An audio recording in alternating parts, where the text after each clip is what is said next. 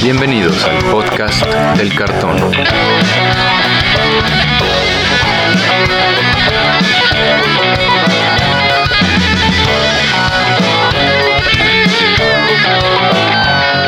Arrancamos. ¿Qué tal amigos? Bienvenidos de nuevo al podcast del cartón, el podcast donde platicamos sobre todo lo que tiene que ver con el juego Magic the Gathering. Yo soy Andrés Rojas, también conocido como Chat, y me acompañan mis coanfitriones Brian Romero y Antonio Teddy. ¿Cómo están amigos? ¿Qué tal, Chad? Brian, audiencia, gusto en saludarles. Bueno, muchachos, pues ya listo para platicar de todos estos temas que nos han azotado esta semana de Magic. Es correcto, amigos, porque nos habíamos retrasado un poco porque tuvimos nuestro especial de pionero la semana pasada y no pudimos hablar de ciertos temas que traíamos ahí enredados un poco. Por ejemplo, ya nos trajeron, no spoilers, lo que le llama Wizards Previews de The Streets of New Capena, la siguiente expansión tras eh, Kamigawa. Y pues ya nos sacaron, bueno, nos dieron todo un schedule de release, todo lo que va a salir. Si quieren, se los comentamos, pero digo, no es tanto. Y como les mencionamos en los episodios pasados, esta expansión va a salir primero en físico antes que en Magic Arena y online, lo cual es algo de lo que estamos muy felices. Vamos a tener como una semana de previews, va a ser una semana intensa. Y el día sale, bueno, ya la Streets of New York apenas sale el 18 y 19. Complete Card Gallery Sí, pero el 18 y 19 ya tenemos que tener todo el spoiler, entonces ya sabrán mucho de lo que se viene en esta nueva expansión, que, como saben amigos, es multicolor. Bueno, es como la parte importante. Van a ser otra vez tercias de colores. Y ya nos... Los, que conocemos como shards, ¿no? Ajá, que en este momento, para quienes no sepan, el Streets of New Capena fue una... New Capena fue creada, fue una ciudad construida por ángeles, pero que en estos momentos está tomada y dominada por demonios, familias de demonios, que obviamente son criminales. Y ya nos dieron los colores y lo que ya conocemos, ¿no? Va a ser Obscura, lo que sería Esper, Maestros, lo que sería Grixis, Riveteers, lo que sería este Gruchund, Caberetti, lo que sería Naya, y Brokers, que sería Band. Y como dice Teddy, son los clásicos shards. Sí, justo ahí fue cuando yo dejé de jugar en, Alara, Shards of Alara, y pues a lo mejor es una buena forma de revisitar esta combinación de colores. Me he dado cuenta con el tiempo que me ha encantado Esper, aquí conocida como Obscura. Y Obscura son wizards y místicos poderosos que usan sus poderes para engañar y, como se dice, blackmail para extorsionar a la gente alrededor. Entonces, habla mucho de qué es lo que quiere Teddy. No es cierto. ¿Tú cómo ves, Brian? A mí esta temática de tres colores me gusta. Creo que es un problema en lo que se refiere a juego limitado porque pues son cinco familias de tres colores cada una. Eso significa que va a ser una expansión muy dorada, muy multicolor. Y jugar más de dos colores a veces cuesta un poquito de trabajo. Y, pero nos dieron. Espérate, no se atasque. pero sí. Bueno, lo, que sí es que no sé, pero por los nombres que tiene cada uno de estos eh, shards o familias, siento que van a tener una temática diferente a la que tenían los shards de Alara, porque, por ejemplo, eh, Naya, que era de escrituras muy grandes, ¿no? Y y, muy de tipo mid-range. Eh, ahorita que se llaman cabaretti, suena como más fiestón. Exacto. ¿No? Entonces, ¿quién, quién sabe, ¿no? Como, qué, qué, qué, tipo de temática maneje este, esta combinación en, esta, en este plano? Me emociona y yo solo espero que todos los profesores, los que se dediquen a la enseñanza, en, que nos escuchan, armen un deck de maestros. Sí, los maestros, lo que sería conocido como Grixis. Y los maestros pues, son así como romanticistas, como dice amantes del arte, como lo que serían las escuelas, la escuela Iseten, Strixhaven, lo que los conocemos como los fifis, exacto. En Jund, los Riveteers son como los trabajadores, la gente, la fuerza bruta, digamos. En cuanto a los, como dices, los cabaretti son los que les gustan echar fiesta, los druidas. Y los brokers son los que serían como los abogánsters clásicos que vienen a ayudar al constructor en problemas. Y como dice Brian, tenemos, cuando tienes tres colores, tu base de maná tiene que ser muy consistente para que se pueda desarrollar bien en tus juegos. Y pues Wizards nos dio este preview de las que serían las triomas de pues, las que faltaban, ¿no? No sé, son enemigas, son, ¿cómo se dirían? Son los colores originales, las combinaciones originales. Según yo, estas son colores amigos con un enemigo y en las otras eran colores enemigos con un amigo y pues cada familia va a tener su trioma, que ya no les llaman trioma, por ejemplo, la que es Naya se llama Jetmir's Garden, la que es Band, Sparas Headquarters, Rafin Tower, la que sería Esper, que le gusta a Teddy, Sitoras Proving Ground, que es como un, esa me gustó, la Junt, parece un ring ahí todo clandestino de boxeo. Ándale, sí, sí, sí, para las apuestas y todo el show. Exacto, ahí en el puerto. Y finalmente la Grixis Sanders Lounge. Estas, como saben, son tierras que tienen los tres tipos de, por ejemplo, la Grixis es isla, pantano y montaña. Se cicla por tres y siempre entra girada. Muy flechables, puede, yo creo que va a ayudar a que se pueda desarrollar este juego de tercias, ¿no? ¿No, Brian? Pues sí sea, el problema aquí es que son raras. O sea, por ejemplo, en Shards of Alar tenías estas ese tipo de tierras que no se ciclaban, que no, no, tenían los tipos de carta, pero que te ayudaban a filtrar los, los tres colores y, igual entraban giradas y eran un común.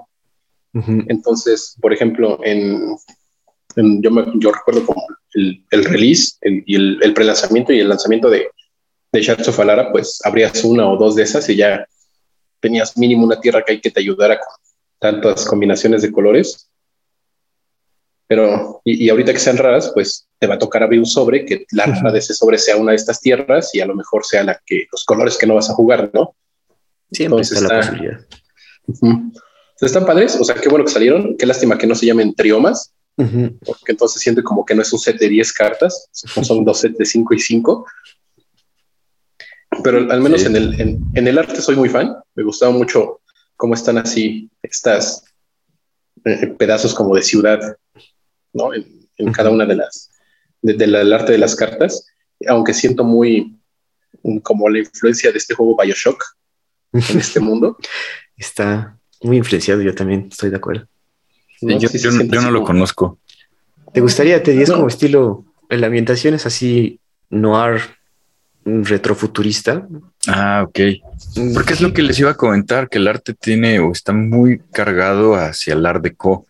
Eh, yo sí vi sobre todo Esper y me parece que la combinación de verde de Band tienen muchos toques de, de Art Deco estilo el edificio Chrysler en Nueva York, este, pues toda esa época de, de pues sí, de los gángsters en Chicago, eh, de, ese estilo de arquitectura, de ese, estilo de arte. Está padre, está interesante. Está bueno. Pero Teddy, yo sé que tú no eres fan de las triomas. no. no, a mí la verdad es que estas tierras, pues es un set de tierras más, tierras raras más. Eh, la verdad es que cuando yo hago tres colores prefiero utilizar otro tipo de tierras. Sobre todo busco que no entren tapeadas. Y lo Sin embargo, prefieres duales de millones de pesos. sí, prefiero duales, Shocklands y este Slow, Slowlands y ese tipo de cosas. Eh, Sabes que me hubiera gustado ver terminado el ciclo de las que conocemos como Tangolands, ¿no? De las que si tienes dos básicas entras sin tapear. A esas faltan. Esas faltan. Entonces hubiera estado interesante ver a lo mejor eh, aquí completado el ciclo, pero Wizard se inclinó por, por las triomas que no llevan el nombre de trioma, pero pues está bien. O sea, yo coincido con, con Brian que te pueden ayudar, aunque debe ser muy problemático en un, en un pro-release o en un sellado en un este limitado y ese tipo de cosas, un draft, debe estar complicado jugar los tres colores. A mí sí me gustan, fíjate. No he conseguido las mías, la verdad, las de Icoria, las originales, pero sí vale la pena, amigos, que si pueden conseguirse un par de los colores que juegan, les van a ser muy útiles en sus decks, especialmente de Commander, donde sí necesitas esos colorcitos. Y hablando de Commander, también creo que en este set van a sacar los cinco preconstruidos de Commander, los clásicos de este año, los que serían los más rudos. Y vale la pena porque serían de tres colores. Cada familia va a tener su preconstruido. Todavía no sabemos ni las mecánicas ni cómo va a estar el asunto, sabemos que ya vienen. Y para Hay que- perdón. Que iba a comentar que generalmente cuando vienen así los, los decks de Commander tienden a ser decks que vienen con cartas como pues muy muy buenas, ¿no? Eh, el año pasado fue que, que tuvimos First Guardianship, el No, Deflecting hace SWAT, dos. hace dos, Hace dos. Y el año pasado que tuvimos, Pues nada. Ya no, Yo creo- que le, le bajaron de poder. ajá, Ajá. Yo, yo creo que nada más pasó eso de que en Icoria sacaron estos cinco decks que traían las cartas de Commander de son gratis y controlas tu comandante. Ándale. Y, y pensamos que por eso iba a pasar cada año, pero fue solo esa vez, porque el año pasado que tuvimos Strixhaven no pasó. Todo el mundo esperaba, yo creo que lo mismo, y, y no sucedió con los decks de Strixhaven. Y ahorita en este, o sea, estaría muy bien, ojalá sí, te sacaran una reimpresión de estas cartas. Bueno, o sea, sí, estaría padre, y no tanto porque entonces el deck que tenga Fierce Guardianship sería el más vendido de nuevo, ¿no? Y, y los demás pues ya no. Pero quién sabe, o sea, yo, yo, lo, yo, yo lo que más espero y estaría muy padre es que cada uno de estos decks que van a sacar de Commander vengan con su trioma. Eso estaría bueno. Eso sí. Seguro que sí, ¿no? Bueno, yo, yo, yo creo que sí. En cuanto a las cartas que dices de poder, yo creo que ya no van a ser esas cartas de semejante poder en los commanders, porque que una carta de commander te cueste 50 dólares, híjole, es, Una locura, sí. es una locura. Entonces, Sí, incluso sí, yo creo que el, el, el comité les dijo, oigan, estas cartitas están buenas, pero no todos los años, porque si no, ya sabes, si solo, si solo hay una, solo puedes conseguirla en un deck, no hay tanta existencia, amigo. Sí, es correcto. Finalmente, eh, también en los set boosters de New Capena van a salir lo que serían las cartas de Stranger Things, el equivalente en Magic the Gathering. Todo Vamos, que- perdón, vamos a ver una reimpresión de las cartas de Stranger Things en set normal. Es correcto, te di. Ya nos sacaron así varios. Ya todos los que son, son nueve, dos, las 12 cartas del set de Stranger Things van a tener su equivalente en New Capena, solo van a salir en los set boosters. Entonces, si quieren conseguir ahí su, su cartita de Stranger Things, bueno, equivalente, compren su set. Bueno, pero hay, hay, que, hay que decir que se van a añadir a, las, a esta impresión de la lista. Ajá. O sea, no, no, no van a salir forzosamente en, en, en tu set booster. O sea, en los set boosters a donde salen esas cartas de la lista, se supone que tienen un, un mayor porcentaje de probabilidad de que abras una carta de estas de Stranger Things, ¿no? En, en- cuando abres una carta de la lista, pero quién sabe. Al final vamos a ver Aquí el- en el artículo dice que en uno de cada ocho set boosters te va a salir uno de la lista. Y subieron bastante la frecuencia, ¿no? El Donde- drop. Cuando Ajá. aparecen, sí, claro. Eso está Pero- muy bien, ¿eh? Pero es de, la, de cartas de la lista, ¿no? Y las cartas que tiene la lista son como 100 o algo así. Ajá, sí, no entonces- más. Sí, Sí, te puede salir tu, tu criatura de Stranger Things o te puede salir un encantamiento antiquísimo de, Portal, puede- ¿no? No, no, te puede salir tu, tu Cavern of Souls, una carta de Stranger Ajá. Things o este, no sé, O tu ¿Qué- Mock qué Fanatic. Mog Fanatic, ajá, Sí. o, o- o el montón de cartas que dices, ah, órale, esto estaba en una caja de zapatos y lo acabo de abrir en un set boosters de New Capana. Muy bien, Ándale. gracias. Nada más para, para que no, no se nos pase, comentar que las criaturas de Stranger Things tienen una mecánica para Commander muy concreta, que es una especie de partner, ¿no? El, El, amigos, Amigos para siempre. siempre. Ajá, exactamente. Y avanzando, Entonces- amigos, esta semana también tuvimos un anuncio de baneos y nos afectó a todos porque todos queríamos jugar Lurrus, obviamente, pero, es, pero también nos afectó específicamente a nuestros amigos de Pauper y para eso trajimos a uno de los mejores jugadores de Pauper que conocemos, Richard Croich. ¿Cómo estás, amigo? ¿Qué onda, mi Chad? Pues aquí saludándolos. Y sí, como dices, pues a ver qué onda con, con los baneos y con todas estas cosas que pasaron ahora en el Magic, ¿no? ¿Cómo viste? De entrada, el Oye. baneo de Lurrus creo que todos lo veíamos venir, ¿no? Sabíamos que es una de las cartas más mal hechas y poderosas de todo el mundo. Bueno, no mal hechas, pero demasiado poder para semejante cartita. Fíjate que de los Companion, creo que era el más jugable, aparte de Lutri que nació baneada en Commander. Lurrus no se me hacía que estuviera tan quebrado, pero en formatos eternos con cartas como Mishra's Bubble y, y otras interacciones, pues sí te, te metía en problemas. Y para quien no sepa, fue baneado tanto en moderno como en pionero. Entonces, Wizards vio que este gatito Orsov estaba causando problemas en modern y decidió tomar cartas en el asunto antes de que causara también problemas en pionero. Yo creo que estuvo bien, ya sabía, ya sabíamos que venía. Va a permitir que en Modern se jueguen cartas de costo 3 o más. Podemos ver ya por fin a Liliana jugarse. Blood que- Moon. Blood Moon jugarse. Yo la verdad que mal que lo hayan baneado porque yo tenía el mío y lo jugaba principalmente en pionero, no en moderno, pero bueno, creo que esta mecánica de los companion, el- la idea de tener como una especie de comandante en, en formatos de cuatro copias, Construido. no, ajá, no, es, no fue como la mejor de las ideas. O sea, qué padre que pues te metieran así algo como de, de Commander ahí, pero pues vimos que estuvo demasiado roto. O sea, tuvieron que cambiar la regla de Companion, eso de, de tienes que pagar tres para ponerlo en tu mano y ya no lo puedes castear directo. Y ahora que pues el, el Companion más jugado lo hayan baneado, demuestra como hay un, un- un pequeño errorcillo que duró casi dos años Sí, es cierto. Bueno, a mí sí me dio un poquito de tristeza porque justamente en nuestro podcast anterior yo estaba fascinado con que pudieras jugar Lurrus en pionero y, y ahora ya no podremos hacerlo. Pero pues sí, fuera de eso, está bien. te ahorraste una lana, te ahorraste una lana.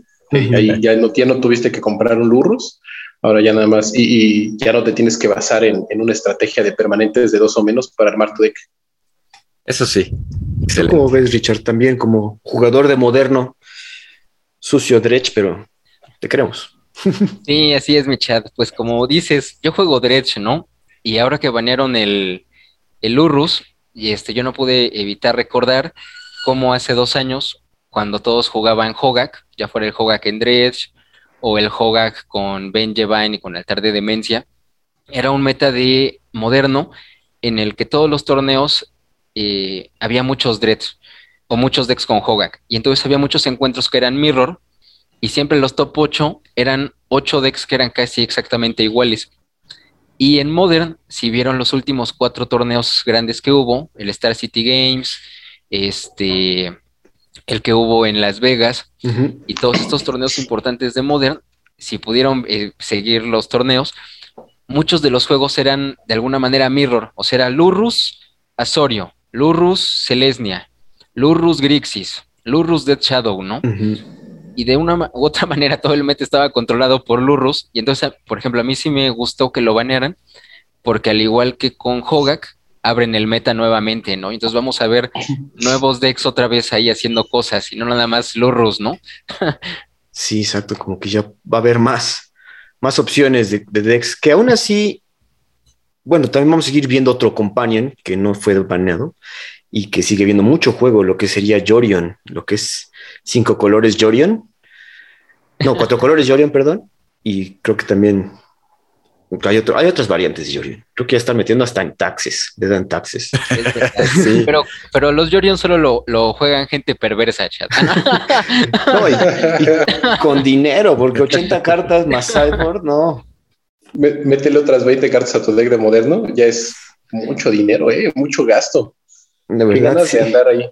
Qué, qué ganas de andar de, ah, sí, voy a jugar 80 cartas. No, hombre.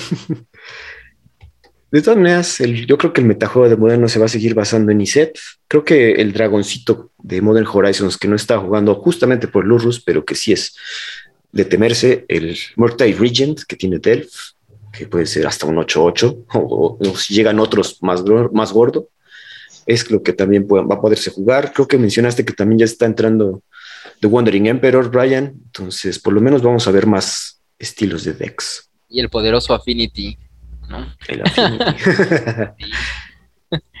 Un saludo a Brian, que este, así de chismes, el Brian me estaba enseñando su Affinity y a ver si lo puedo jugar también como él, a ver qué tal.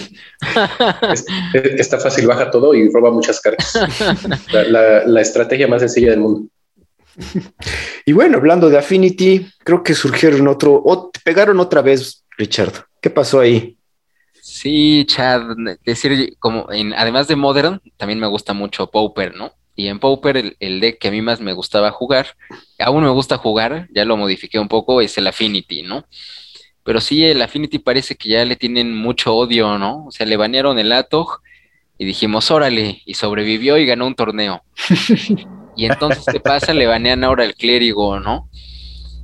Y pues te iba a decir, yo siempre he pensado, bueno, desde que se empezaron esta, esta mecánica del Affinity en Mirrodin hace mil años, se acordarán que hubo un momento en la época de estándar en la que se podía jugar tierras artefacto, clérigo, Atog y el poderoso Ravager Ujú, y claro. Skull Clamp. y entonces se dieron cuenta que eso era salvaje, ¿no? Era, era Sí, obsceno. que te interrumpa. Cuando, cuando surgió el, eh, el Skull Clamp, eh, que fue creo que tres días antes del pre-release o del release, Wizards anunció el baneo de, específicamente de Skull Clamp. Es la única carta, creo que es la, es la primera carta, creo que hay dos cartas que, es- que se hicieron y salieron baneadas. Sí, sí, así es. Y, y yo lo que, le quería lo que les quería comentar es que en Pauper sucedió algo muy similar. O sea, de repente empezó a existir un formato donde convivían las tierras artefacto, el clérigo, el atog. Que, como les decía, es una, una combinación que siempre ha sido muy obscena, ¿no? Y pareciera que hasta se tardaron, ¿no? Yo hubiera pensado que quizá hubiera sido, bueno, no sé si más viable o no, pero yo hubiera pensado que eh, era más, más posible banear las tierras artefacto, como están baneadas en muchos otros formatos que a los clérigos. Fíjate Pero, en que Ya le dieron lo en, que- su- en la torre al Affinity Again. A ver Es qué que pasa. es justo lo que venía diciendo Brian, que el verdadero problema del Affinity en, en Pauper son las tierras. Ahora, nada más para que la audiencia lo tenga claro, cuando hablamos del clérigo, se- Ricard se refiere al discípulo de la bóveda, que es un eh, humano clérigo por uno negro, un uno uno, que cuando un artefacto es puesto en cementerio de- de- desde tu campo, eh, tú puedes hacer que cada oponente pierda una vida. Que un oponente objetivo. Que, que uno, pero no cada, perdón, sí, que un oponente pierde una vida. Entonces Sí. sí, hay un chorro de combinaciones con, con este clérigo. Yo, yo la verdad, como lo dice Teddy, sigo pensando que las decisiones que está tomando este nuevo comité de Pauper no son las más acertadas. Siguen baneando cosas que no, yo a mi parecer no creo que sean el verdadero impostor. Por, no, no sé si seguir una línea de no queremos banear lo más nuevo, pero la- las tierras, los puentes, ¿no? Las tierras artefacto indestructibles que son las que le dieron una fuerza increíble al deck de Pauper de afinidad, siguen ahí, siguen siendo el problema. Yo creo que el deck sigue sin estar realmente abatido. Y ese problema va a persistir mientras no se tomen esas decisiones de decir, no, pues sabes que estas tierras no deberían de existir en este formato. Esto que comenta Brian, yo lo creo. Hace rato tuve la oportunidad de jugar el, el Affinity Poker contra algunos camaradas y les iba a comentar la tech, ¿no? O sea, ¿qué estaba haciendo yo ahora ahí? Pues le metí los goblins estos que le sacrificas un artefacto y ganan más uno, más criaturas con afinidad que, que sean fuertes, ¿no? Y tratar de matar con Temor Battle Rage, ¿no? O sea, cualquier cosa que tengas cuatro y se la avientas y órale. Y esa cosa sigue funcionando, ¿no? Como dice Brian, a pesar de esto, es un deck que no está abatido. Y por ejemplo, con el Goblin, si el Goblin, el Crackland, no sé qué, que es un 2-2, que le sacrificas un artefacto y gana más uno, más cero y First Strike, este, digamos, es lo que ha suplido al Lato y sigue haciendo que el Affinity no sea un deck abatido, ¿no? O sea, que sigue estando ahí. Y cómo alimentas al Goblin con las tierras. O sea, son artefactos que sigues teniendo ahí para aventárselos, ¿no? Se los coma, exacto. Sí, así Pero es. entonces, a tu parecer, sí tiene que ser baneadas las tierras de, las duales, en e- los puentes en este caso, ¿no? Las, las, las originales no, no hay problema. Pues a mí me gusta jugar Affinity, ¿no? Entonces yo diría, ya no le van nada, de todo. Ah, no. Pero este, pues sí, yo creo que por, por sanidad, y si, si quieren ver más decks brillar en el meta de Pauper, sí deberían banearle al, eh, quizá este las lands. Así como le banearon al ajolote. Ajá. esa- así bueno. también. Dijeron que es posible que les baneen el ajolote ya tan tras este baneo, ¿eh? Pues es que si, ba- si banearan las tierras, podrían desbanear todo lo demás. Y, o sea, Affinity era un deck que existía antes y que no reflejaba un problema en el metajuego, no era el deck más competitivo, era un deck muy bueno, pero no era el que ganaba todo el tiempo. Y desde que salieron las tierras se volvió otra cosa. Ujú. Y ahorita ya están como de, ah, pues ahora le baneamos esto, después le van a banear otra cosa, después le van a banear el ajolote y lo van a volver a banear porque, ay, no, porque el problema siguen siendo las tierras. Yo creo que sí, bueno. Sí, creo que hay mucha ustedes. tibieza. Sí, sí, chat. Yo creo que hay mucha tibieza por parte del, del comité de Pauper. Más bien deberían de, tomar una decisión como más fuerte, que sabemos que va a afectar al deck. Sin embargo, la gente va a poder regresar a jugar otras cosas. Y no es que no me guste el deck, sino que son demasiados ajustes para algo que tiene otra solución. No, o sea, es- estoy buscando el, el, no sé, las llaves de mi casa en el, en el jardín del vecino, ¿no? Cuando ya sabes que está en tu casa, ¿no? Vamos a ver cómo se desarrolla el meta, yo creo que todavía falta para poder decidir semejante decisión. Oye, Ricardo, yo quería preguntarte, ¿por qué banearon el Expedition Map? Desbanearon. Ah, está desbaneado. Sí, en un- Oye, fue pues baneado está la- hace un rato por Sí, el está Tron desbaneado, así es. lo desbanearon. Quieren que reviva Tron. Yo tengo la impresión, no lo sé, ¿no? A ver qué dicen los demás aquí presentes, ¿no? De que fue baneado en algún momento por el Dectron, pero no estoy seguro. Sinceramente no estoy seguro. Y como ahora, digamos, el meta ha cambiado, el, eh, en Pauper el Tron no es en este momento un deck tan duro como fue en algún momento, ¿no? Y el otro, el Galvanic Relay, digamos, ese que, que también apareció baneado nuevamente, eso es muy chistoso, ¿no? Porque les iba a decir, pareciera que en Pauper no puede haber Storm. No debe haber inmediatamente hay una carta con Storm, inmediatamente es baneada. Salió eh, el, bueno, ya saben, el, el Grape Shot fue baneado, salió la cosa esta de las ardillas que pone un token, fue baneada. Salió esta cosa que está aquí, fue baneada. ¿Es Chatterfan? que la de las ardillas es el Chatterfan? Chatterstorm. Chatterstorm. Chatterstorm. Sí, Sí, no, la verdad Storm es una mecánica demasiado poderosa, Richard. No, que no sé qué, qué pienses tú, pero sí, es, está muy cañón. Sí. Si no las banearan, sería lo único que se jugara en Pauper, ¿no? pues parece. Pues, pues creo, creo que era lo único que se jugaba en Pauper, porque no, los himnos no están baneados, o sea, todos los lo- las, las cartas que te generan más mana no están baneadas en Pauper. Y si son cartas que funcionan en otros formatos como Moderno, Legacy, Storm, pues las dejas en, en Pauper y es como de, oye, no manches, este, ahí no tienen Force of Will, ¿no? Ni esos counters que te pueden ayudar como para evitar al- algún, eh, que, que te vuelvas loco, ¿no? Con ese tipo de cosas. Es más, es- no, es más, creo que todos los hechizos de solo puede jugar una carta por turno son de un común para arriba, no hay ninguno común. Para arriba. Entonces, sí, es- al menos yo creo que Storm en, en Pauper sí es, o sea, se sabía, ¿no? Salieron los spoilers de Modern Horizons 2, estaba Chatterstorm y esta carta de Galvanic Relay y tenían ahí su fecha de caducidad.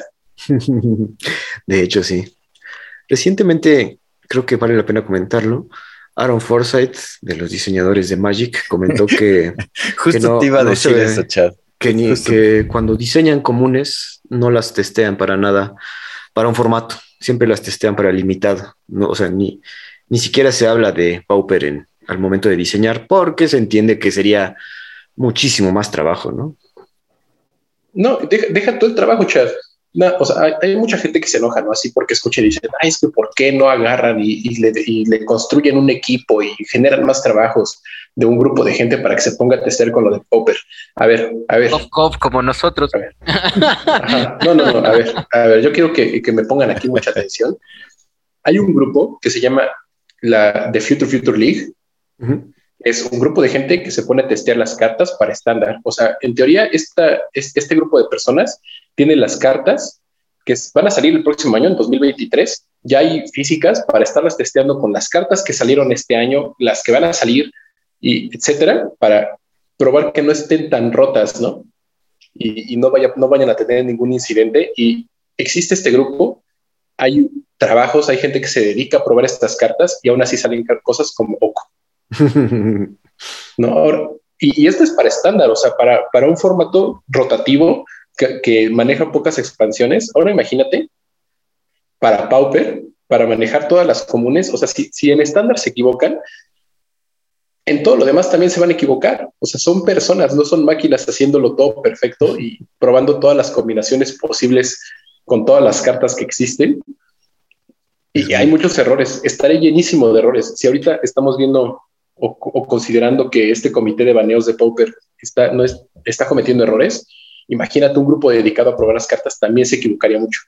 Y los corajes serían aún mayores porque dirías, ah, pues hay un grupo enfocado en esto y aún así le están cagando. Pues fíjate que el riesgo de que lo hagan máquinas es que a lo mejor ya no veríamos cartas interesantes ni veríamos interacciones interesantes. Tal vez sería como demasiado plano, ¿no? Porque, pues, pues sí, el, chiste de, de, meter un poquito de entropía en el sistema es eso, generar dinámicas diferentes y, y que las personas piensan y construyen diferente, ¿no? Entonces, bueno, yo, yo no tengo problema con que se estén equivocando. Yo tampoco. Yo creo que, de hecho, este panel, si lees el documento que, que salen cuando banean algo, explican bien sus razones. Y sí, sí, todo lo que estamos hablando lo han hablado, entonces, y saben que va a haber más problemas en el futuro. Y para eso están. Y algo bueno que yo creo que hizo Wizards fue entregarle ese papel de ustedes encárguense.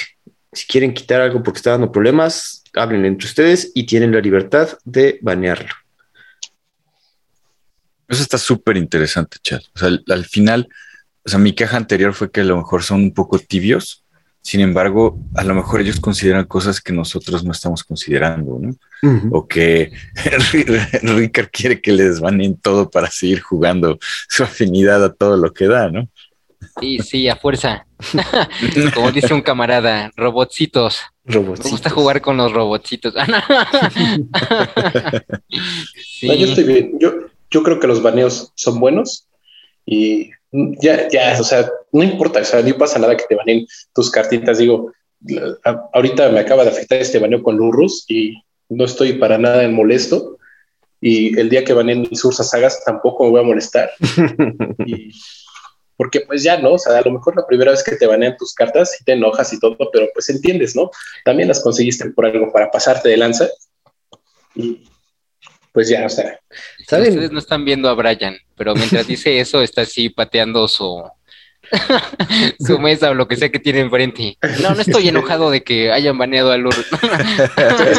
estoy, llorando, güey. Estoy llorando mientras miro a mi Lurrus así adentro de su mica y así de. Ah, no, no estoy triste. sea. Fíjense que ahorita también algo que comentaban en las redes es que un deck que pasa desapercibido y siempre sigue siendo top tier a pesar de todos los baneos que, que sucedan es Amulet Titans. Y ese deck no le han baneado nada. bueno, tiene rato que no le banean nada. Exacto, bueno, digo, tiene rato que no le han baneado nada y creo que Wizards dice, ese deck está difícil de jugar, se lo merece. Es que, eh, es que eso cuenta la leyenda, o, al menos puedes leer en, si sigues a, los pros de Magic en Twitter, que la única razón por la cual no le han banado nada a ese deck es porque es muy complicado de jugar. Digo, hay gente que ve y dice, pues es nada más hacer titán lo más rápido que puedas y ya ganaste. Un saludo a Manolo. Pero, pero creo, creo, que va un, poco más la complejidad del juego. Digo, hay, hay muchas estrategias que se ven muy sencillas, pero ya cuando te toca tenerlo en la mano y aprender a desarrollar el, el juego ¿no? y la estrategia que maneja tu deck, en, cuando te no sé, tu oponente tiene top size, ¿no? Tiene counters o es un poquito más rápido que tú, ya, ya sea compleja, pero sí, eso es, es, lo que mucha gente dice, que el, el, motivo por el que no le banean nada es porque el deck es muy difícil de jugar, pero ya que le agarraste la onda y te volviste muy pro con este deck, eres casi invencible porque es demasiado bueno. Pero bueno, amigos, eso fue todo en cuanto a cuestión de baneos. Y ahora vamos a pasar a otro tema, el cual Richard nos va a comentar también su experiencia personal. Y es que este fin de semana se llevó a cabo el Neon Dynasty Championship. Los formatos que se jugaron fueron Histórico y Alchemy. Justamente acaba de terminar hace poco. Nos lamentamos todo. Yo sí vi varios decks, varios juegos, pero Richard participó en él. ¿Cómo te fue, Richard? Pues a ver, Michad, les cuento un poco de esto porque es una historia graciosa. Hace rato este, le contaba a Brian. Este, pues desde hace, desde hace un tiempo llevo entrándole duro a esto de la arena. Y ahí dándole duro a esto, sobre todo estándar. Digamos, en arena yo soy más bien un jugador de estándar. Y en estándar, este, tengo, digamos, tengo cierta variedad de decks. Y eh, he estado jugando en Mítico, ¿no? Desde hace un tiempo. Entonces, este, logré calificar a este, a este evento y eh, cuando logré calificar también fue una sorpresa para mí. Sinceramente no, no esperaba calificar y me topé con la mala suerte de no tener buenos decks de Alchemy o buenos decks de Historic. Mm. Entonces jugué porque, digamos, yo pienso que hay que jugar este tipo de eventos por la experiencia y así pero no llevaba, digamos, también yo una, un buen deck para poder jugar bien ahí. Pero les voy a contar qué pasó. En Historic jugué mono-red, un mono-red. Y en Alchemy jugué un Borosagro. Entonces en Alchemy lo que yo me di cuenta fue que este, el meta de Alchemy pareciera que está siendo dominado por decks agro y sobre todo mono white Winnie agro, ¿no? Fue lo que yo más vi, ¿no? O sea, muchos de lo, que se estuvo jugando fue el Mono White Winnie de, de Alchemy. Y por lado de Historic, eh, Historic, yo les diría que ahorita es un formato como mm, muy extraño, porque Alchemy lo modificó. Entonces, digamos, el, aunque en el meta hay ciertos decks que se mantienen como el, eh, el Control o algunas otras cuestiones, ahorita hay muchos decks, digamos, está el agro de Goblins, está el, eh, hay un Reanimator que se ve muy bueno, está el Mono Red que yo juego. Y lo que yo vi en, Historic fue sobre todo esto, que hay un meta que todavía no está muy, muy definido, ¿no? Pareciera que el Alchemy modificó todo esto. Y pues ya en mi experiencia, les decía, lamentablemente, este, yo sabía que no me iba a ir muy bien porque no tenía mi deck completo. Por ejemplo, en Historic le decía a Brian que lamentablemente solo tenía un Bombat Courier mi deck. Y así, pero aún así, digamos, este, en las rondas de Historic me fui este, uno ganado, dos perdidos, y pues ahí fue todo esto más o menos. pero pues así es este asunto, ahí va. Oye, pero ¿cómo es el asunto? O sea, ¿te llega la notificación de que ya estás calificado, tienes que conectarte a esta hora o cómo es? Eh, digamos, eh, cuando se acaba la temporada de Magic, digamos, se hace un corte, ¿no? El top 1200. Y ya que se hace el corte a, top 1200, te notifican por tu correo, te notifican en arena y si tienes una cuenta de Discord, también te notifican por una cuenta de Discord. Por ejemplo, ahorita que comentabas esto del torneo, este, te llega un mensaje, ¿no? Eh, de esto de que vas a jugar y así, y que si en algún momento tú vas a estar en el Free Tour Match, digamos en la mesa 1 o así, te piden que te conectes al Discord desde antes te dicen, te vamos a mandar un mensaje al Discord del torneo, eh, algún, este, digamos, olvidé cómo se les dice ahora, ¿no? algún GM, ¿no? Algún GM, como les suelen decir en los videojuegos, y te, y te traslada al Free Tour Match y ya juegas, ¿no? Pero sí, así es este asunto, Michad. Y te dan una especie de token, no sé si los han visto, ¿no? Como te dan un token de draft o así, ya lo usas y con ese puedes entrar a jugar el torneo. Si te va bien, también te dan tu otro token o como pasa en otros torneos, con el cual ya puedes jugar el día 2 o las otras fechas, ¿no?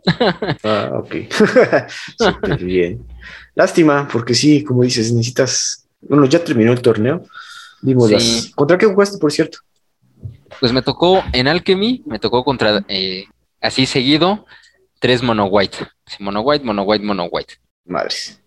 Y en este, en Historic me tocó jugar contra un tokens comida. No sé si, si conocen ese deck. Ajá. Este que lleva el gatito negro, ¿no? Y ese como ese artefacto, ¿no? Con el cual está reviviendo al gatito. El horno.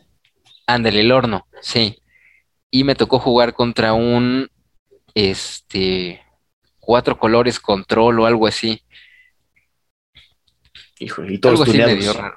Ándale, sí. Y ese fue el, el juego que gané, ¿no? O sea, el, el- hay mucha gente que critica el monored, ¿no? Yo les iba a decir, a mí también, así como me gusta el Affinity, me gusta el monored. O sea, tres daños a la cara y esas cosas sí son chidas, ¿no? Y sí son útiles y, y contra decks eh, control como este, pues sí te dan a veces la ventaja, ¿no? Qué bueno, Richard. Y pues ya tenemos top 8 de lo que sería el Neon Dynasty Championship. Un top 8 que lo veo muy variado. Al final ganó Eli Cassis, un estadounidense, pero su- el top 8 también se, disputó con un, otro estadounidense, japoneses, ca- canadienses, franceses, chinos y hasta un holandés ahí se metió. En comparación con otros championships que estaban más dominados por los jugadores japoneses. Como ven. Por ahí mencionaban que el buen Jean-Manuel Depras, el Depras, eh, traía un Jeskai y que realmente eh, metió muy poquito de, de Alchemy, ¿no? A, a su deck. Ajá, Jean Manuel, que nada más metió las tierras. Las tierras. Ajá. Digo, aquí yo quería hablar un poquito de Alchemy porque justo antes de este championship, como sabemos, se escogió que fueran los formatos histórico y Alchemy. Y hicieron como los números, ya saben lo que es este, los- la gente de MTG Goldfish, lo que es Saffron Labs, dijo los, sacó así como los números y dijeron que no, o sea, en comparación con estándar, casi nadie está jugando, bueno, con estándar histórico, casi nadie está jugando Alchemy. Entonces, cuando se escogió este formato, dijo- dijeron, oye, este formato, pues como que no jala tanto. Y, y al ver el- o sea, uno se puso a ver ahí el- los juegos, y si hay variedad y si hay, sí se usan las cartas que digital, bueno, las que son exclusivamente digitales de Alchemy, y que a nuestro parecer son poderosas. Me Igualmente, estabas las- enseñando una carta, ¿me la, me la puedes repetir? la. Bueno, ¿quieres empezamos por el la tierra o Yo No, pensaba en la, en la negra. Ah, Es- esta. es City Stalker Connoisseur? Es un vampiro que cuesta uno negro y tres incoloros. Tiene Dead Touch 3-3, exclusiva de Alchemy. Y dice: Cuando este entra al battlefield, el oponente descarta la carta con el mana value más alto de su mano y creas un Blood Token. Tiene la peculiaridad, como dice Teddy, de que no ves la mano del oponente, sino más bien eh, tiene que tirar la carta de mana más alto. ¿Cómo está? En físico, ¿cómo tendrías que confiar en que va a tirar esa carta, no? En realidad en físico lo que ves que lo que te comenté, ¿no? Oye, pero ¿cómo? Ah, Porque en físico tendrías que ver su mano y le descartas la carta de, de mana value más alto. Pero encima de todo es un 3-3 por 4 con Dead Touch que te crea un Blood Token. ¿Y, y, y qué fue lo que te dije, Chad? Esta carta está, está quebradísima. O sea, en papel no existe porque estaría quebradísima. ¿Cómo la ven, amigos? Está bien buena. O sea, es, es un 3 por 1 Más o menos. ¿no? Le quito, le quito una carta al oponente, te pone un cuerpo y un token, ¿no? Un token de sangre. Bueno, y Touch aparte podría llevarse a otro cuerpo. Ajá, o sea, es, digo, ya es un 3 por 1 Normalmente, por ejemplo, en Trono del Rey vimos la fuerza que tiene una carta que son 2 por 1 con estas aventuras. Ujú. Y ahora imagínate esta que es un 3 por 1 es, eh, es una, está demasiado buena. O sea, yo creo que para que cueste 4 manás, tal vez debería de costar 6 con un efecto de este tipo. No, yo, yo la verdad concuerdo. Yo no he jugado, creo que no, no he jugado ni un juego de Alchemy. No, no estoy tan familiarizado. Yo creo que este evento lo hicieron de, con de este formato también para hacerle promoción y que la gente conociera y dije, nah, pues sí lo voy a jugar. Pero pues nada más viendo las listas, no tengo 85 eh, comodines de cartas raras para hacerme de un deck. Entonces sí lo veo medio complicado, pero y más con ese tipo de cosas, ¿no? O sea, ¿por qué no voy a jugar negro? ¿Ya viste esa carta? Es un 3 por 1 Es un ¿Por qué no voy a jugar negro? Sí hubo mucho negro en, el top. Básicamente jugaban Orsov, Mardu, Grixis, Rakdos. Fíjate que hubo también mucho blanco, o sea, pensar en Jeskai lleva blanco, Orshop lleva blanco. El blanco viene fuerte, ¿no? Creo que Neon Dynasty también de alguna manera impactó este formato que yo tampoco he jugado y que tampoco voy a jugar, pero que, están ahí, ¿no? El, este, eh, eh, el Seat of the, Seat of the Empire, una carta que, pues está ahí y se está jugando. El Wonder Emperor. Esa es la carta por excelencia, yo creo que de... Sí, sí, sí. Oye, pero hay, hay algo que mm, olvidamos mencionar, y es que previo a este torneo hubo un anuncio. Ah, que un rebalanceo, ¿no? No, no, de que ah, tuvieron problemas, que ah. había un problema con dos cartas, con un Opus y esta carta modal roja que hace daños. Ajá, el Shattering, Shatter Skull Smashing. Ajá, Shatter Skull Smashing, que si tú dividías los daños y por alguna razón uno de esos de los objetivos de estas cartas se volvía un objetivo ilegal, ya sea porque le dieran hexproof o así, todos los demás daños no se hacían, entonces, eh, pues ahí, había un problema. Y, lo, menciono porque, bueno, anunciaron que si alguno de estos jugadores, de algún jugador se veía afectado por esto, este bug de la arena, iba a ser recompensado, no sé cómo. Y, por ejemplo, John Emanuel Deprar, que es uno de los jugadores que hizo top 8, no sé si le haya pasado, él lleva estas cartas, no sé si le haya pasado en el top 8 o juegos anteriores que e, este bug le haya afectado, o te digo más si le afectó en el top 8 y por eso no haya ganado algún juego. No pude ver la verdad el, top 8. Y según yo, no, no, o sea, yo creo que fue, creo que fue el único que entró con ese deck. Bueno, de los 1200 no creo, pero del que entró al top 8 sí. Entonces, yo creo que sabía de ese bug y trató de no, no hacerlo, no, no, no caer en ese.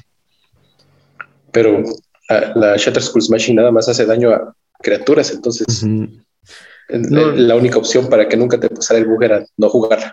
Hay, Richard, una duda. O sea, tienes que registrar deck, ¿no? ¿Cuánto, como cuánto tiempo de, anticipación? Sí, este, eso les quería comentar ahorita que decían esto. Esto es algo muy interesante porque, eh, digamos, ahorita se supo porque fue un torneo que organizaba Wizards, ¿no?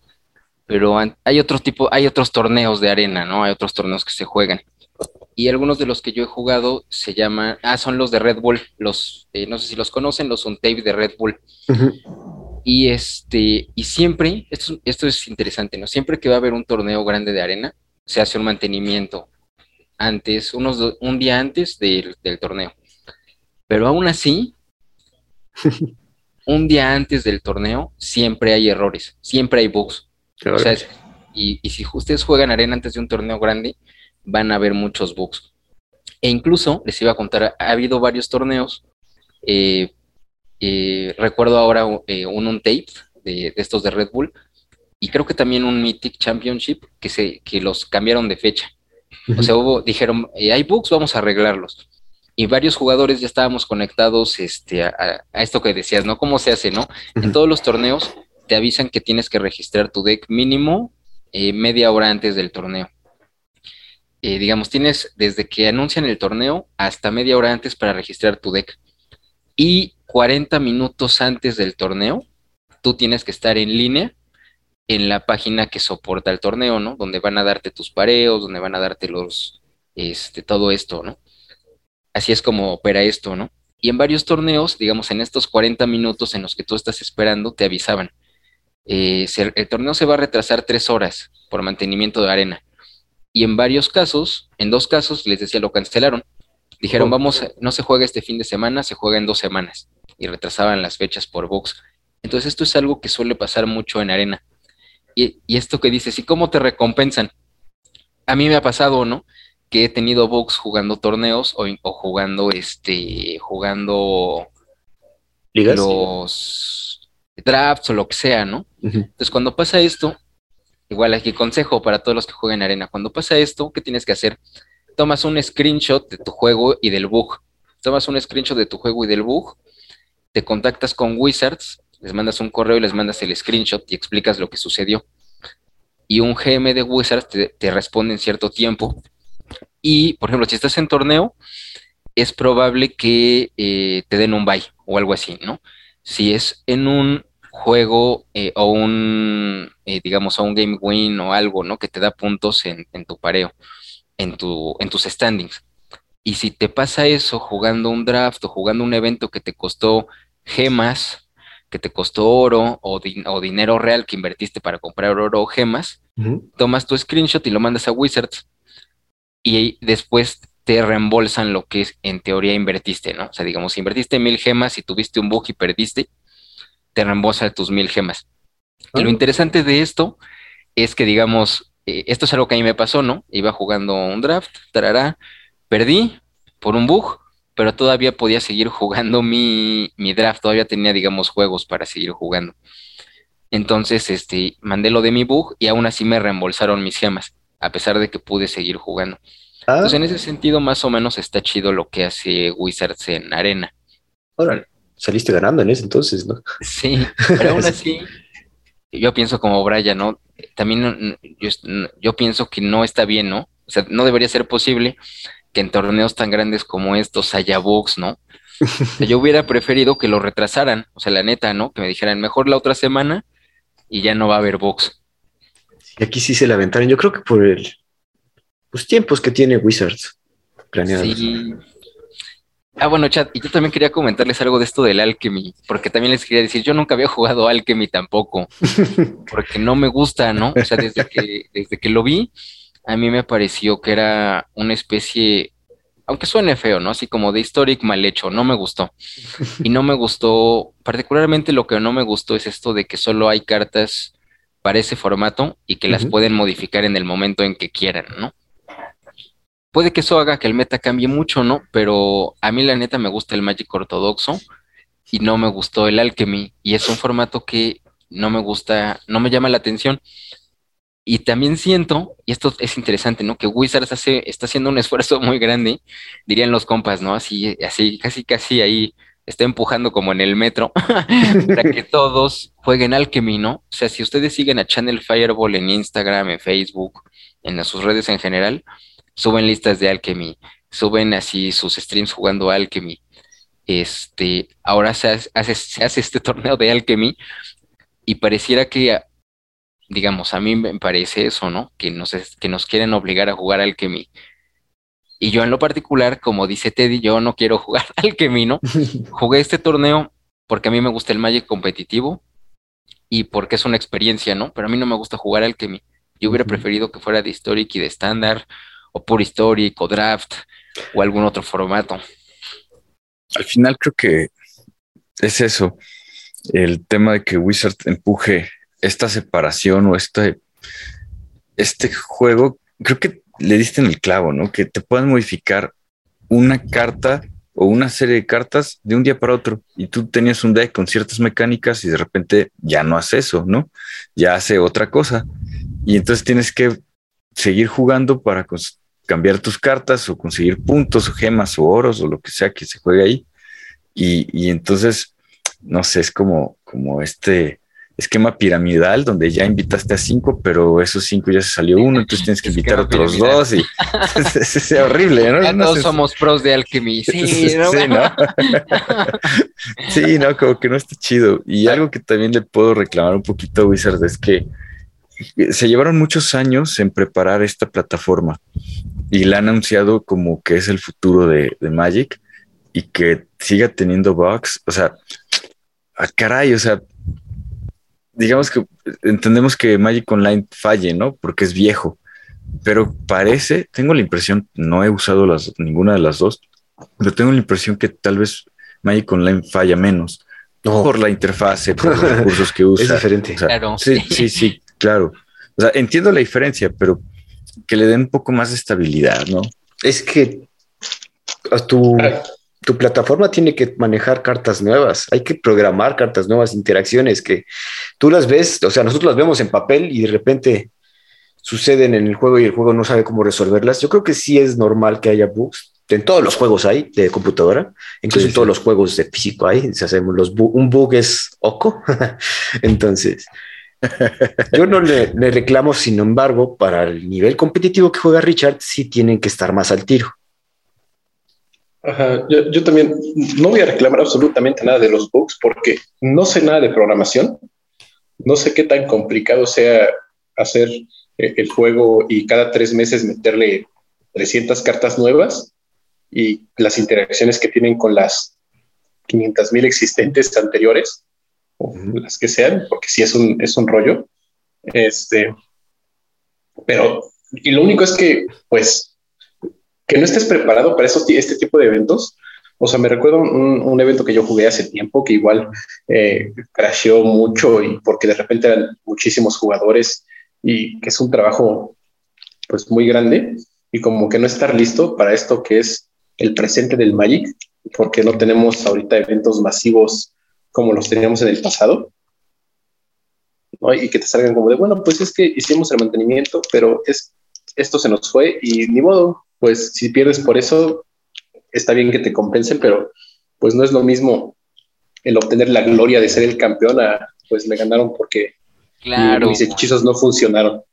Como dice Brian, es que, es que sí es injusto, ¿no? O sea, porque eh, yo les iba a decir, este, pues a mí sí me gusta el Magic competitivo, ¿no? Parte de lo que, de lo que yo disfruto del Magic es eso, ¿no? La competencia, ¿no? Y como todo jugador competitivo, eh, yo, yo les iba a decir así, Brian, todos, ¿no? Hemos soñado así, ¿no? Agarrar así tu copa del Pro Tour y comer cereal de ella, ¿no? ¿Y qué tal si, si un bug te priva de, de eso, ¿no? Y pues sí, es, es muy triste, ¿no? O sea, no fuiste tú, no fue la mala suerte del universo, no fue que el programa falló, ¿no? La mala suerte del universo es cuando robas muchas tierras, ¿no? Cinco Ajá. turnos de tierra, no importa cuál pro seas, es algo malo, ¿no? Pero pues sí, el bug está, pues sí, ¿no? Digamos, sí es algo, algo que está gacho, ¿no? Es correcto, amigos. Pero como dice Chad, ¿no? Pues en todos lados. Pues Y entonces retiro mi reclamo. No, no, está bien el reclamo. O sea, está bien. Y de hecho, Richard es el que tiene que reclamar más. Nosotros que no somos tan sí, jugadores pues no tanto.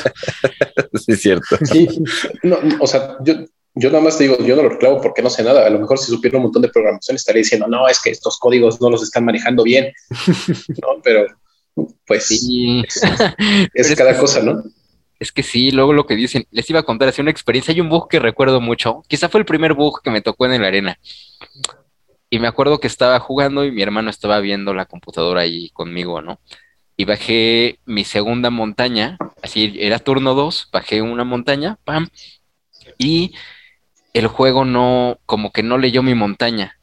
Entonces yo no tenía montaña y todo el juego yo podía ver en la pantalla mi montaña, pero no podía, era como si tuviera una menos, ¿no? Y dije, ¿qué onda, no? Y cuando mi hermano me, mi hermano me sugirió, ¿no? Me dijo, ¿por qué no le tomas un screenshot y les escribes? Y ahí aprendí eso, ¿no? O sea, ya les escribí y me dijeron, no, pues esto y esto, ten tus gemitas de regreso.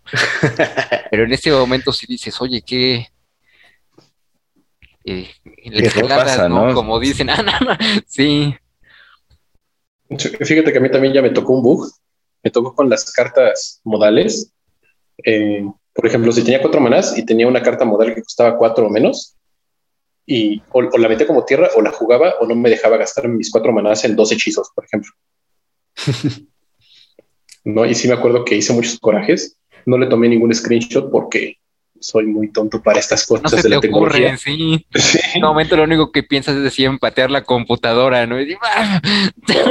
Yo, yo no, yo no haces mi coraje así de, ah, pude haber ganado ese juego si hubiera jugado esos dos hechizos ese turno, pero no me tiene que dejar porque, ah, esto, ¿no? Sí, sí es, sí es bastante molesto. Ahora imagínate, ¿no? Tú, tú juegas este tipo de torneos, ya calificaste este torneo, los juegas por la gloria, ¿no? Por alcanzar y que salga ahí tu, tu fotito de tu cara con la bandera de tu país diciendo, este, este chavo juega bien chido, Mike. Y de repente, no, pierdes Y porque viva México, las máquinas, sí, y, y- y pierdes porque las máquinas dicen Nel, Nel muchacho, tú serías el primero en morir en una película de Terminator. Oye, y yo quiero preguntarle a- al buen Ricardo, ¿cómo viste los decks de los que de los que ganaron? ¿Qué te Ahorita parecieron? que, que hablaban de esto, de que el blanco está muy poderoso, les iba a decir que sí, es verdad, ¿no? Sí, pero no solo el blanco, ¿no? Yeah. Este, hay una carta, bueno, hay dos cartas que se están jugando, que yo he visto que tienen mucho poder en Historic, en Alchemy y en Standard. Ajá.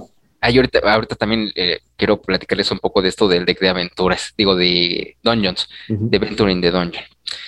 Y bueno, esta carta que les quería comentar, este, o estas cartas, es el famoso Edgar. ¿Cuál es el Edgar? ¿Cuál es el Edgar? Sí. Sí. Bueno, yo siempre que pienso en Edgar, lo primero que pienso es en Edgar se cae, ¿no? ¿Recuerdan ese video del buen Edgar se cae? Sí, sí, lo recordaba. Bueno, el Edgar es un vampiro, eh, Orsop, que cuesta dos incoloros, un blanco, un negro, y es un 4-4, que cuando se muere se transforma en un artefacto que pone un token vampiro eh, durante tres turnos y después regresa a ser el Edgar. Es una Su- criatura. suena Ah, el bastante Markov. fuerte. sí, El- Eh, El Markov de Crimson Bow. sí, ándele. La otra carta que les quería comentar es, eh, ay, no recuerdo su nombre exacto. Es algo, algo así como eh, Wedding Invitation, no. Ajá. La wedding, wedding invitation, ajá. Un Sí, sí. artefacto, ¿no? Encantamiento blanco, un encantamiento blanco Encantamiento. Ajá. que cuesta tres manás y cada turno te pone un token, este, uno uno, y después se voltea y cuando se voltea todas tus criaturas ganan más uno más uno. Sí. We- Wedding Invitation. Wedding Invitation, exacto. Y la otra carta, este, Ah, Wedding Announcement. a Wedding Announcement, esa, esa carta. Este, bueno, esas dos, es decir, esas dos cartas, este, le dan, eh, son cartas que le dan mucha ventaja, bueno, a los decks que las ocupan, ¿no? O sea, yo he visto al, al Edgar en decks agro, en decks midrange, hasta en decks control, porque es una criatura con 4-4 que baja y empieza a, hacer cosas en el campo, ¿no? Ujú. Y el Wedding Announcement eh, también es un permanente que, digamos, que hace algo constantemente en el juego, ¿no? O sea, cambia el juego este, radicalmente porque cada turno te da una criatura y cuando pongas su tercer token, todas esas criaturitas que te puso van a ser 2-2, ¿no? Entonces, eh, como decía Teddy, yo veo que ahorita el blanco tiene mucho poder, ¿no? Por eso también en Alchemy y en, y en estándar, por ejemplo, se juega tanto el, el blanco. Y también les decía esto de la combinación con el negro, porque también si revisan varios de los decks, hay varias cartas negras que están presentes en, en varios decks, ¿no? Como es... em, el, ay, olvidé su nombre, creo que es Sorin, no recuerdo. El, Sorin, Sorin de Sí, Mérfiles. el, el Soren, el Soren Kierkegaard, ¿no? El Soren, el vampiro. Eh, que digamos también es una carta negra muy poderosa porque es este Walker que baja por 4 y digamos, siempre que entra pone a su maldito vampiro 2-3 que vuela el lifelink, ¿no? Y después de eso, cada turno se convierte en, no sé si ustedes recuerdan esta carta, en el Dark Confidant. Ajá. Es un Dark Confidant, ¿no? O sea, cada turno le vas a dar más uno y robas una carta y pierdes cierta cantidad de vida, ¿no? Entonces, yo veo que en el blanco y en el negro hay cartas muy poderosas y por eso, digamos, en, el, en los tops vimos algunos de estos decks que ocupan este tipo de cartas, ¿no? Sí, pues básicamente fue Ursop o Mardu, lo que Sí. mencionas el top. El, el, el deck ganó, el de Elika, sí, sí lleva todas las cartas que tú dices. Ah, bueno, no lleva el Wedding Announcement, pero sí lleva bastante removal. Ah, bueno, nos ibas a- a- a comentar acerca del Venture into Dungeon, porque cuando salió esa mecánica, muchos aquí en el podcast del cartón, no quiero decir que todos, Teddy le tenía esperanza, nosotros no tanto. Yo le tenía, y, y- ojalá re- revisaran el capítulo, pero dije, "Oye, está, está bien padre eso. No, mi Teddy, yo era como los otros. Yo me acuerdo cuando estaba jugando arena y me tocó el primer deck de Venture in the Dungeon que vi. Dije, ah, qué basura. Su deck de meterse en el calabozo. ¡Ay, ay, ay, ay! Mocos. Y Cuando veo que baja el dragón ese que cada que ataca se mete en el dungeon, dije, ay, a ver, aguanta, aguanta. ¿Qué hago, güey? sí, yo estoy de acuerdo. Cuando lo- yo vi ese deck así, yo lo vi y dije, ah, ese deck es, es basura, ¿no? No tiene futuro. Y les iba a decir, y esa carta que les acabo de decir, el, se llama Nadar, ¿no? El Nadar Selfless Paladin Ajá. es una, eh, pareciera que esta mecánica de meterse en el dungeon no es muy poderosa hasta que te encuentras con este deck que tiene toda esta sinergia y cada carta que juega hace que se meta en el dungeon. Ujú. Pareciera que, digamos, con cada, cada jugada que hace, te, digamos, obtiene una ligera ventaja de ti, ¿no? Te quita una vida, roba una carta, pone un token. O sea, Orsop, ahorita que haga Scry, porque hay un, hay un dungeon que hace como tres Scrys durísimos, y eso le dio totalmente la ventaja. Sí. Es, pareciera que es un deck como de efecto acumulativo, así como que digamos, efecto bola de nieve, va, va y va, y cuando te das cuenta ya no puedes pararlo. Y cuando yo jugué contra estos decks, este, así pasó. O sea, digamos, este, si no logras controlar sus, sus criaturas que se meten en el dungeon, eh, estás perdido, ¿no? Y si es un deck muy duro. Sinceramente, yo también no le tenía esperanza. Y sí es un deck muy, muy duro. ¿Quién lo diría, no? Nos cayó la boca. También hay tres dungeons, ¿no? Hay tres calabozos que se juegan. Uno que se llama Lost Mind of Vandal Delver y es el, primero es que haces Scry de uno y cuando avanzas en el dungeon tienes dos opciones o entras a la cueva del Goblin y creas un Goblin 1-1. Eso que mencionas, eso fue lo que también le dio el juego, porque esa, esa posibilidad de escoger una u otra dependiendo del estado de juego, tú eliges la que más te conviene, claro. Ahorita en el, me, sí me puse a ver la final y conseguir ese Goblin le dio un blocker muy, muy importante para el Wandering Emperor. Sí, es, yo, yo pienso que, que este Lost Mind of Pandel, Bear es el que más me gustó y está el que platicábamos eh, fuera de micrófono, Chad, que es el Dungeon of the Mad Mage, que el Dungeon of the Mad Mage tiene 1, 2, 3, 4, 5, 6, 7, 8, 9, 9 pasos, pero híjole, está, está bien bueno, ¿no? Eh, eh, en, cierto juego le dio hasta dos vueltas, porque como dice Richard, del nadar se la pasa corriendo los dungeons. Sí, sí, sí, sí. Y con el Wandering Emperor le da su first strike, entonces es muy difícil de tenerlo. Bueno, es lo que yo vi en esa final, la verdad, amigos. Sí, así es. sí, ese maldito draconiano. También, está, sí. está duro. Sí, sí. Porque aparte es un 3-3 por 3, o sea, la verdad es que no es una mala criatura, o sea, está, está bien. tiene vigilance y, vigilance. Sí. Oiga, pero esta, esta mecánica de aventuras en el dungeon, o sea, sí estuvo buena de, de, veras desde antes o hasta ahorita estuvo buena por los buffs que hicieron en, en arena. Eh, hay que mencionar que el deck que ganó, el Orsop de El Ecasis, lleva cuatro, tres cartas que fueron balanceadas. El Triumphant Adventurer, Precipitous Drop y Dungeon Descent, que eh, de hecho, como dice Brian, fueron bufeadas. El Triumphant Adventurer, por ejemplo, está buenísimo.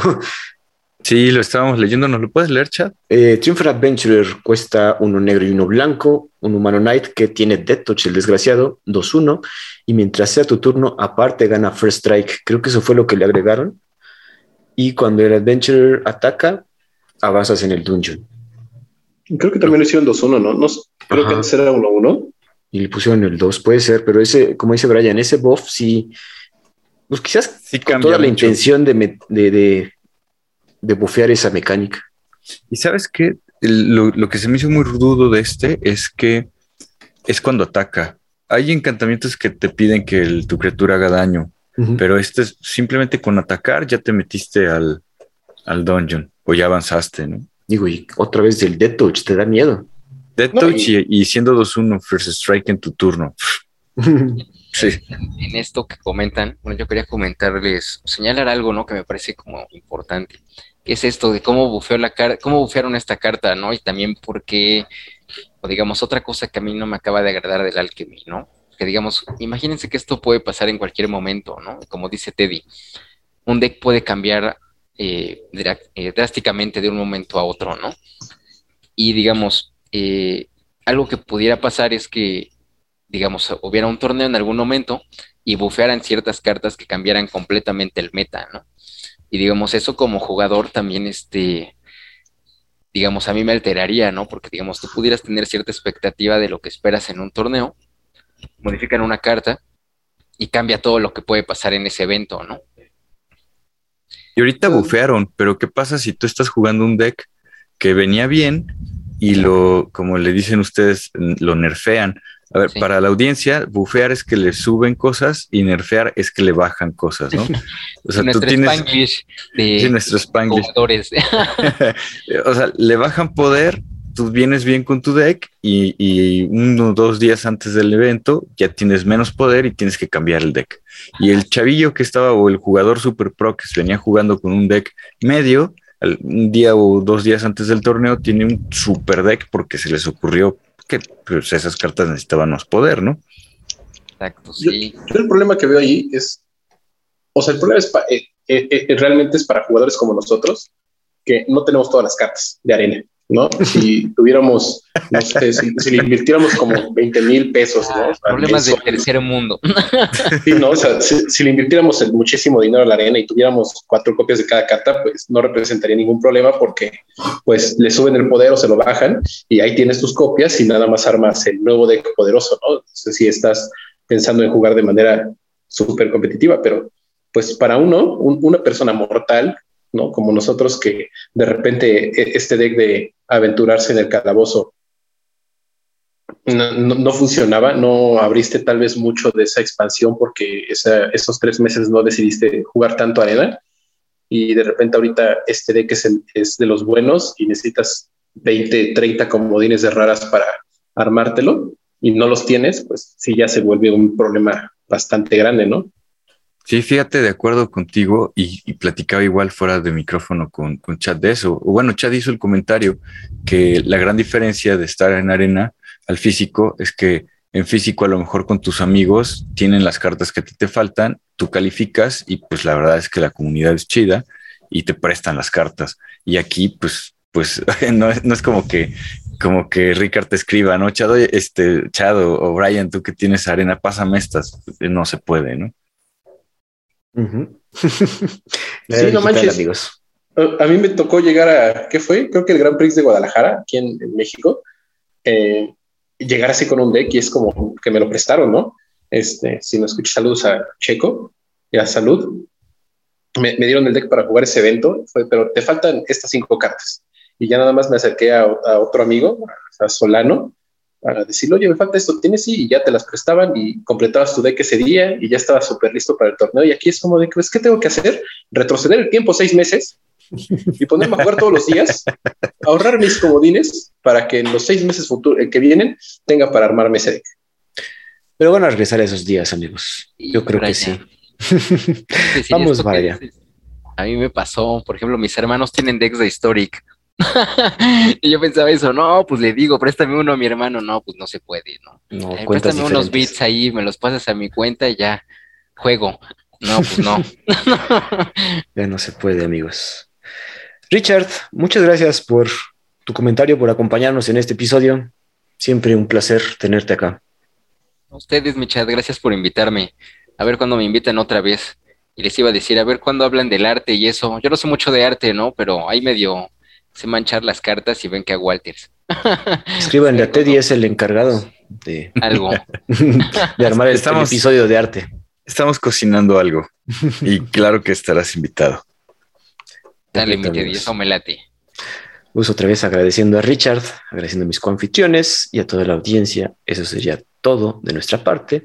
Nos escuchamos la siguiente semana en el podcast del cartón. Hasta luego. Gracias. Escríbenos con todas tus dudas, sugerencias o comentarios a el podcast del cartón y en Twitter encontramos como arroba podcast de cartón. Hasta la próxima.